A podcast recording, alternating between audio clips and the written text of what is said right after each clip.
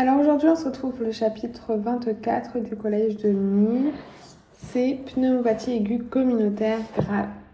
Donc la PAC est une maladie fréquente, environ 500 000 cas en France, avec une mortalité importante de l'ordre de 5%, pouvant atteindre 40% chez les patients âgés institutionnalisés ou dans les formes graves associées au syndrome de détresse respiratoire aiguë ou un choc septique. Le terrain sous-jacent est un élément essentiel du pronostic ainsi que la rapidité d'initiation d'une antibiothérapie efficace dans les formes graves. Ainsi, chez un patient suspect d'infection bronchopulmonaire aiguë, il faut savoir distinguer les patients ayant une pneumopathie aiguë grave qui sont les plus à risque de mortalité des deux autres entités qui sont l'exacerbation aiguë de euh, BPCO et la bronchite aiguë. Seule la mise en place d'une antibiothérapie efficace et hospitalisation en milieu adapté permettent d'améliorer le pronostic des, des PAC. Euh, il faut donc savoir reconnaître les signes de gravité et savoir orienter la prise en charge vers le secteur de prise en charge le plus adapté en médecine intensive réanimatrice si nécessaire. Il est aussi nécessaire de connaître les micro-organismes les plus fréquemment impliqués et ceux impliqués dans certaines populations pour les cibler de manière efficace avec une antibiothérapie probabiliste. Enfin, il est nécessaire de surveiller l'efficacité des thérapeutiques mises en œuvre et de réévaluer l'antibiothérapie. Donc on a vu quand évaluer le diagnostic de pneumopathie, quand évoquer le diagnostic de PAC. Euh, ça repose sur l'association des signes fonctionnels respiratoires, taux expectoration, dyspnée, douleur thoracique, voire détresse respiratoire aiguë, des signes cliniques pulmonaires, râle bronchique, foyer crépitant avec diminution du mur vésiculaire, à l'auscultation, hématite à la percussion, d'une fièvre et d'une imagerie thoracique objectivant l'atteinte parenchymatose alvéolaire. Il s'agit donc d'un faisceau d'arguments non pathognomoniques et les formes atypiques sont fréquentes, en particulier chez le sujet fragile, sujet âgé, patient immunodéprimé. Fièvre inconstante, tout fébrile isolé, signes extra-respiratoires, signes digestifs, arthromyalgie, signes neurologiques, révélation par la décompensation d'une pathologie sous-jacente ou des troubles de comportement isolés chez le sujet âgé. De plus, lors de l'examen du patient, il est nécessaire de réaliser un interrogatoire complet. En effet, le contexte permet bien euh, souvent de guider le diagnostic et apporte des euh, informations importantes sur le cadre nosologique, patient immunodéprimé, inhalation, surinfection bactérienne d'une grippe. Classiquement, on considère qu'un début brutal oriente plutôt vers une étiologie bactérienne typique, comme euh, pneumocoque en premier lieu, Haemophilus influenzae, Staphylococcus aureus, tandis qu'un début progressif oriente plutôt vers euh, Mycoplasma pneumoniae ou chlamydia euh, pneumoniae ou encore la euh, légionelle, Legionella pneumophilia, bactérie intracellulaire. Euh, donc si c'est des bactéries plutôt typiques, ça va être notamment pneumocoque, Haemophilus influenzae, Staphylococcus aureus. Et si c'est atypique, ça va être des bactéries qui sont intracellulaires. Et on va retrouver plutôt Mycoplasma pneumoniae, euh, mais également Mycoplasma Chlamydia pneumoniae ou encore euh, Legionella. Enfin, dans certains cas, la se manifeste d'emblée à un stade compliqué, complications locales, absédation, excavation, pleurésie parapneumonique non compliquée ou purulente, et des complications générales, bactériémie, septicémie, choc septique, méningo-encéphalite secondaire, Péricardite, arthrite. L'arthrite, c'est notamment secondaire, ça peut être secondaire à une PAC. Physiopathologie des infections respiratoires basses. Euh, donc, la charge infectieuse dans les voies aériennes inférieures est très faible grâce aux barrières qui forment les défenses des voies aériennes. Ces barrières sont mécaniques passives, voies aériennes supérieures, nez, cornée, pharynx, liquidien, épithélium, mécanique active, tapis mucociliaire, bronchique, réflexe de tour, réflexe épiglottique, enzymatique, amylase salivaire, film euh, liquidien bronchique, Immunologique, immunoglobine de surface, cytokine pro et anti-inflammatoire, macrophage alvéolaire, polynucléaire neutrophile. Les infections respiratoires sont donc liées à une dérégulation de ces barrières permettant l'accroissement de la charge infectieuse. Des euh, situations peuvent contribuer à contrebalancer ces barrières physiologiques, permettre l'installation d'une infection. On a le tabagisme, altère le fonctionnement de l'appareil mucociliaire et des macrophages alvéolaires. Les troubles de conscience inhibent le fonctionnement du carrefour oropharyngé et le réflexe de tout. L'alcoolisme favorise la colonisation de euh, l'appareil oropharyngé par certaines bactéries. Euh, les infections virales altèrent le système euh, immunitaire localement et favorisent les surinfections bactériennes, notamment à Staphylococcus aureus. L'âge, le diabète, l'immunodépression, la dénutrition. En fonction des niveaux de déférence de ces l'infection va se développer avec un tableau clinique de bronchite dans le cadre d'une infection limitée aux voies aériennes proximales et euh, de pneumonie dans le cadre d'une infection étendue aux alvéoles, constituant la forme la plus évoluée d'infection du système respiratoire. Donc on a vu quand ça atteint surtout euh, ce qui va être proximal, donc les atteintes des voies aériennes euh, proximales, euh, et de pneumonie, donc c'est plutôt ce qui va être bronchite. Et ce qui est plutôt dans les voies, alvéolaires, ça va être plutôt tout ce qui va être notamment les pneumonies. Parce que dans les bronches, on a les bronchites et pour ce qui va être plutôt alvéolaire, ça va être les pneumonies. Quels sont les critères de gravité d'une pneumonie aiguë communautaire? Les critères de gravité doivent être recherchés dès que le diagnostic est suspecté. En effet, ils vont conditionner l'orientation du patient. Traitement ambulatoire, hospitalisation, euh, surveillance continue, soins intensifs. Et tout praticien doit savoir reconnaître les critères de gravité d'une pneumonie aiguë. Donc le terrain, ça va être plutôt CRB. Donc euh, le terrain, c'est supérieur donc, à 65 ans, plutôt congestion, insuffisance cardiaque, plutôt euh, fréquence respiratoire supérieure à 30 cycles par minute et euh, pression artérielle inférieure à 90 ou PAD inférieure à 60. Euh, c'est pour comorbidité également parce que maladie pulmonaire chronique, diabète déséquilibré, insuffisance rénale chronique, insuffisance cardiaque, insuffisance hépatique chronique, maladie cérébrovasculaire, malnutrition.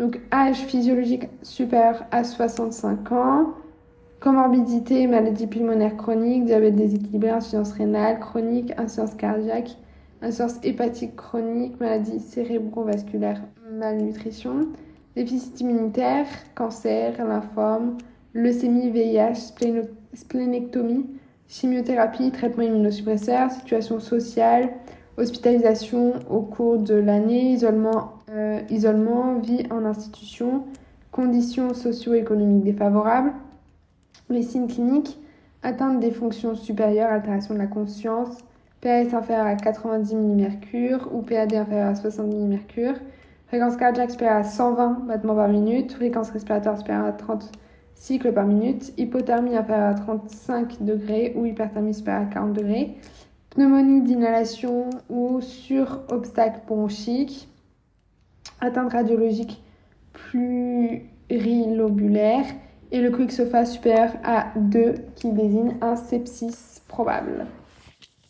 Ensuite, on a vu que les complications, ça peut être des complications extra-pulmonaires, pleurésie, méningoencéphalite, abcès, arthrite, péricardite, excavation. Donc on a vu pleurésie, méningoencéphalite, donc pleurésie, méningoencéphalite, arthrite, abcès, excavation, excavation et péricardite. Complications générales, bactériémie, septicémie, choc septique. Nécessité au recours d'une ventilation mécanique ou un vasopresseur. Euh, quand on a fait un choc septique, on va utiliser plutôt de la noradrénaline, il me semble. Ouais, noradrénaline, il me semble.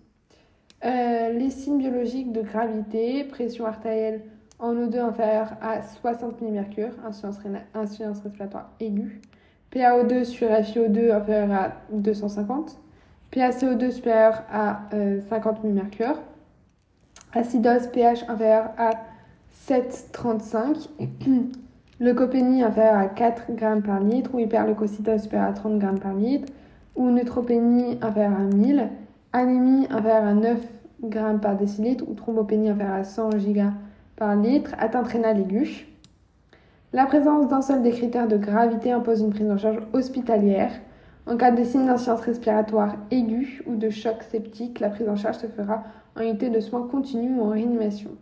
Quel examen complémentaire demander en urgence? Bah, Déjà la radiographie, euh, ensuite tout ce qui va être microbiologie, hémoculture, euh, tout ce qui va être aussi peut-être ECG, euh, e non, examen secondaire, échographie pleuropulmonaire, scanner thoracique. Non, il n'y a pas de CG. Donc il y a examen complémentaire à visée diagnostique, les examens systématiques de première intention, c'est la radiographie du thorax de face, plus ou moins de profil.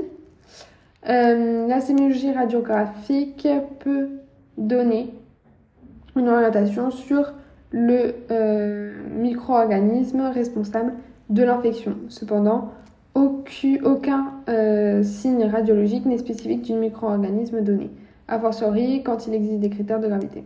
On distingue la présentation radiologique suivante. Leptomonie à prédominance alvéolaire, syndrome alvéolaire, opacité effaçant les délimitations anatomiques, souvent euh, systématisées avec bronchogramme aérien, souvent lobaire, donnant la type pique, pneumonie franche lobaire aiguë. Les pneumonies à prédominance interstitielle, syndrome interstitiel, opacité plus systématisée sans bronchogramme, notamment réticulation et ou micronodules. Et les bronchopneumonies, euh, nodules disséminés, hétérogènes, irréguliers, parfois à prédominance préiliaire. Bilan microbiologique, donc on a l'antigénurie, la PCR, les hémocultures, euh, la sérologie et euh, autres prélèvements respiratoires. L'hémoculture, réaliser un prélèvement de bonne qualité, améliore la performance euh, diagnostique. Elles permettent, si elles sont positives, d'objectiver le micro-organisme responsable. Elles sont positives dans 20 à 30% des pneumonies graves. Les antigénuries urinaires à, au pneumocoque ou biologie moléculaire, PCR, recherche du matériel génétique du virus et des bactéries, sur des prélèvements respiratoires, méthode très sensible mais coûteuse. Elles sont pour l'instant souvent réservées aux patients de réanimation et leurs indications sont source de discussion. Sérologie, elles ont peu d'intérêt car elles ne permettent qu'un diagnostic rétrospectif des infections à bactéries intracellulaires. Le diagnostic repose sur une séroconversion franche sur deux prélèvements espacés de 15 jours. Cependant, un résultat positif pour les immunoglobines M avec des immunoglobines G négatives sur le premier prélèvement peut permettre d'évoquer l'étiologie, mais nécessitera une confirmation par un deuxième prélèvement permettant d'objectiver une, une, positivation des immunoglobines G. Autre prélèvement respiratoire, leur réalisation dépendra de l'état respiratoire du patient, ventilation spontanée ou invasive, les prélèvements des sécrétions respiratoires sont d'autant plus rentables qu'ils sont réalisés sans antibiothérapie préalable. La question de leur réalisation sous fibroscopie bronchique n'est pas tranchée. Euh, ces examens doivent être hiérarchisés, en particulier les prélèvements microbiologiques spécialisés ne doivent pas être réalisés en première intention en dehors des antigénuries initiales et réservés en une deuxième ligne d'investigation examen de seconde intention chez l'adulte, échographie pleuropulmonaire, examen parfois utilisé en première intention au lit du malade par un opérateur entraîné pour rechercher les foyers de condensation pulmonaire ou un épanchement pleural associé dans le drainage pourra être guidé par l'échographie. Scanner thoracique, il est réalisé en deuxième intention si la radiographie du thorax ne permet pas de conclure ou en cas de suspicion de complications locales. Examen complémentaire visant à évaluer la gravité, gaz du sang artériel avec dosage de lactate, Comme pour tout patient présentant une détresse respiratoire aiguë, il est nécessaire de réaliser une gazométrie artérielle pour estimer la profondeur de l'hypoxémie et l'altération de l'hématose. L'analyse de la PaCO2 permet d'estimer l'hyperventilation compensatrice et éventuellement un épuisement respiratoire au cours de la pneumonie aiguë, l'hypoxémie et avant tout lié à un shunt. et avant tout lié à un. La lactatémie permet également de connaître les retentissements systémiques de la pneumonie, notamment en cas de sepsis ou choc septique. Bilan biologique afin d'évaluer le retentissement de la pneumonie aiguë et rechercher les signes de gravité, ionogramme sanguin, créatine, urée, bilan hépatique, bilan hémostase, numération de formule sanguine. Quel traitement d'urgence administré sans délai Le traitement antibiotique d'une pneumonie aiguë en urgence thérapeutique doit être débuté dans les 4 heures suivant le début de la prise en charge, immédiatement en cas de choc septique, si possible après réalisation d'un prélèvement microbiologique. L'antibiotique probabiliste a pour but de cibler les micro-organismes les plus fréquents. Il est donc par définition de spectre large en cas de pneumonie grave et devra par la suite être adapté. Cela diffère de la prise en charge des pneumonies sans critères de gravité pour lesquelles un pari microbiologique peut être initialement fait, amenant à prescrire une mono-antibiothérapie à la condition que son efficacité soit réévaluée à 48-72 heures les pathogènes rencontrés ne sont pas les mêmes selon le terrain sous-jacent, d'où l'intérêt d'un interrogatoire bien mené afin de moduler le choix de l'antibiothérapie initiale. Pour les terrains particuliers, on se référera au chapitre correspondant. On gardera à l'esprit que cette antibiothérapie probabiliste initiale doit être adaptée à l'évolution clinique et à une éventuelle documentation microbiologique. Donc l'antibiothérapie probabiliste, c'est avec une céphalosporine de troisième génération, céphotaxime ou ceftriaxone, et un macrolide intraveineux ou fluoroquinolone intraveineux. Ça permet donc la céphalosporine de troisième génération, c'est pour tout ce qui est extracellulaire, et pour tout ce qui est intracellulaire, c'est les macrolides intraveineux ou fluoroquinolone euh, intraveineux. Permet de couvrir les principales bactéries à gramme plus et gramme moins, céphalosporine de troisième génération, ainsi que les bactéries intracellulaires, macrolides et fluoroquinine. Facteur de risque de grippe, période hivernale, terrain, etc. On met un antiviral qui va être isoflizide, oseltamivir, oseltamivir, oseltamivir, qui est un antiviral. La bithérapie probabiliste ne se conçoit qu'associée à une politique diagnostique volontariste avec objectif d'une désescalade antibiotique en cas de documentation microbiologique pour une durée totale de l'antibiothérapie inférieure à 7 jours, y compris en cas de bactériémie ou de choc, sauf indication microbiologique contraire, la monothérapie n'est envisagée qu'en cas de certitude diagnostique. En période d'épidémie, ça doit être également envisagé. Donc, traitement symptomatique, l'hypoxémie euh, observée au cours d'une pneumonie aiguë et la conséquence d'un chêne secondaire à l'infection alvéolaire. Il est généralement au moins partiellement corrigé par une oxygénothérapie. On met un oxymètre de pouls. La VNI n'a pas d'intérêt démontré dans cette situation. En cas d'hypoxémie réfractaire à l'oxythérapie simple chez les patients de détresse respiratoire aiguë, peut faire un recours à une oxygénothérapie à haut débit nasal ou à l'intubation. Le maintien d'une hémodynamique stable est le second aspect du traitement symptomatique. En effet, la peut se compliquer d'un sepsis avec une déférence cardio-circulatoire pouvant mener à un choc septique voire un arrêt cardiaque. Cas d'hypotension artérielle, l'expansion volumique permet d'améliorer la précharge du ventricule droit et donc le débit cardiaque des patients avec une hypotension des signes de choc. Il est donc recommandé de débuter rapidement un remplissage de 30 ml par kg de soluté cristalloïde de type NaCl 0,9%. L'évaluation du traitement est essentiellement clinique, fréquence cardiaque, pression artérielle, signes périphériques de choc, d'uréase. Convient de réaliser une surveillance continue du malade. Les signes de choc ou hypotension chez euh, un patient avec un sepsis sont des signes de gravité majeure. Il faut prévenir le médecin, le médecin intensiviste, réanimateur, en vue d'une prise en charge en milieu adapté. En cas de persistance de l'hypotension, ou des euh, signes de choc après expansion volumique, il peut être nécessaire de recourir à un support vasopresseur par des catécholamines, les catécholamines de choix et la noradrénaline, dans notamment le choc septique. Euh, quelles sont les principaux étiologies à évoquer? Donc les germes les plus fréquents, ça va être euh, le pneumocoque responsable de 30 à 60% des pneumonies. Euh, la documentation à lui seul. Euh, Hémophilus influenzae, Mycoplasma, Chlamydia, Legionella, Staphylococcus aureus, après notamment une période de, grippe. et les virus respiratoires respiratoires. Streptocoque pneumoniae, pneumocoque responsable de 30 à 60% des pneumonies documentées à lui seul. Hémophilus influenzae, particulièrement chez les patients souffrant de PPCO. Certaines entérobactéries, Klebsiella pneumoniae, Escherichia coli, Proteus saprophyte, Staphylococcus aureus, particulièrement en surinfection de grippe.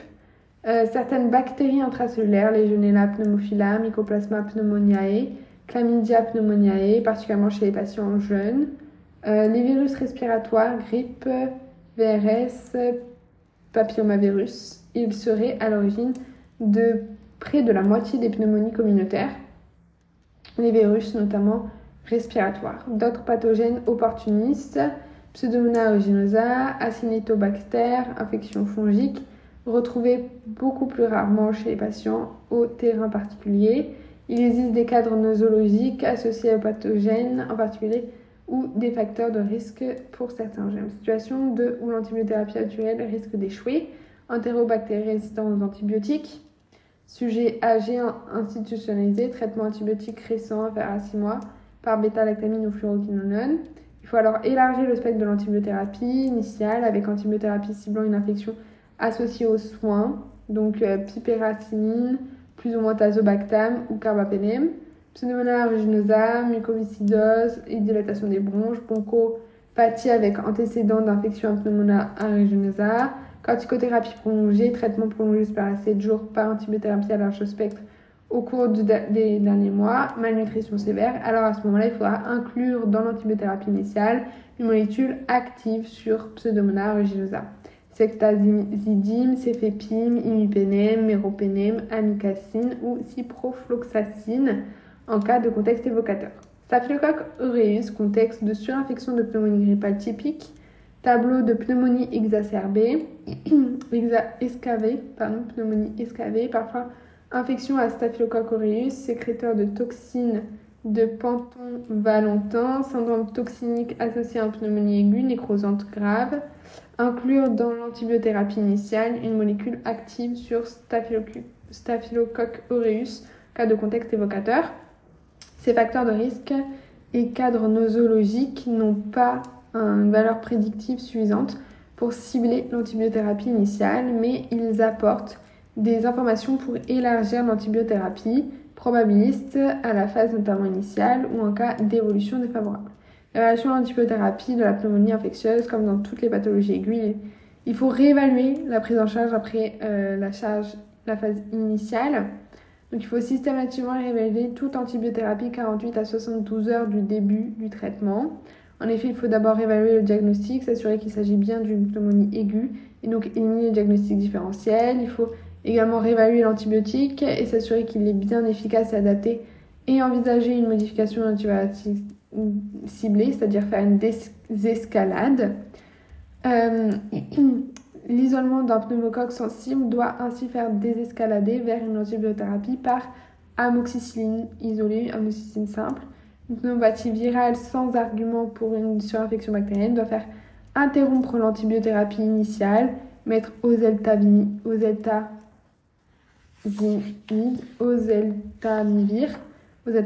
pour les virales.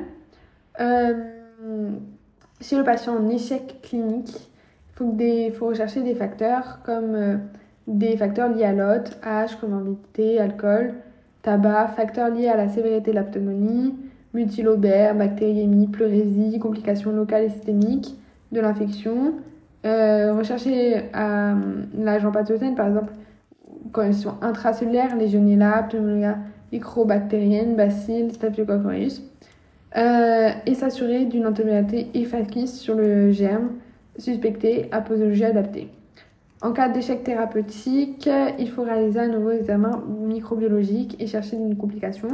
Il faut donc discuter de la réalisation de traitements invasifs, lavage broncho alvéolaire, brossage bronchique et prélèvement distal protégé, et d'un scanner thoracique pour mieux caractériser les lésions et rechercher les complications loco-régionales. Dans ce contexte, tout épanchement pleural devra être ponctionné pour être analysé et drainé s'il est purulent. Enfin, le moment de la réévaluation de l'antibiothérapie permet également de fixer la durée totale du traitement. En cas d'évolution favorable, la durée recommandée de l'antibiothérapie d'une PAC est de 5 à 7 jours, mais elle peut être plus longue, 14 jours pour certains pathogènes comme euh, pathogènes intracellulaires, Legionella, euh, pneumophilus euh, et des terrains particuliers chez les immunodéprimés, etc. Donc, être vigilant, euh, erreur à ne pas commettre, méconnaître le terrain du patient, ne pas rechercher les facteurs de gravité, en particulier une détresse respiratoire ou un sepsis associé, débuter trop tardivement l'antibiothérapie et ne pas réévaluer la prise en charge à distance de la phase aiguë.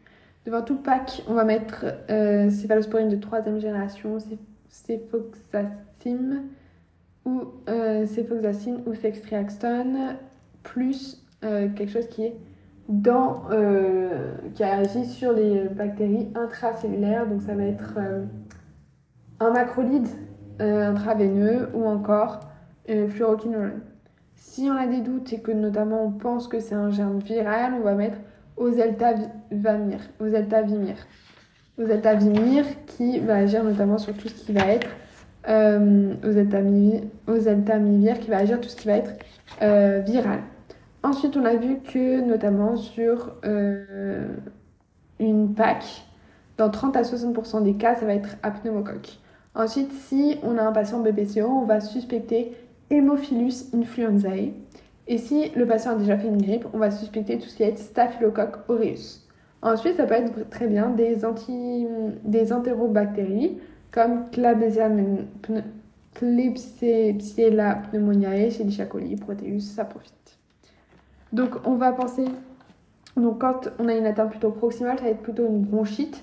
Et quand c'est plutôt vraiment distal alvéolaire, à ce moment-là, on va penser à une pneumonie. On a vu que suivant la radiographie, donc l'examen, ça va être radiographie, microbiologie, euh, dosage de gaz du sang et bilan biologique. On a vu que pour la radiologie, si c'est euh, bronchogramme alvéolaire, on va penser plutôt à une pneumonie à prédominance alvéolaire, notamment la pneumonie euh, franche lobe aiguë.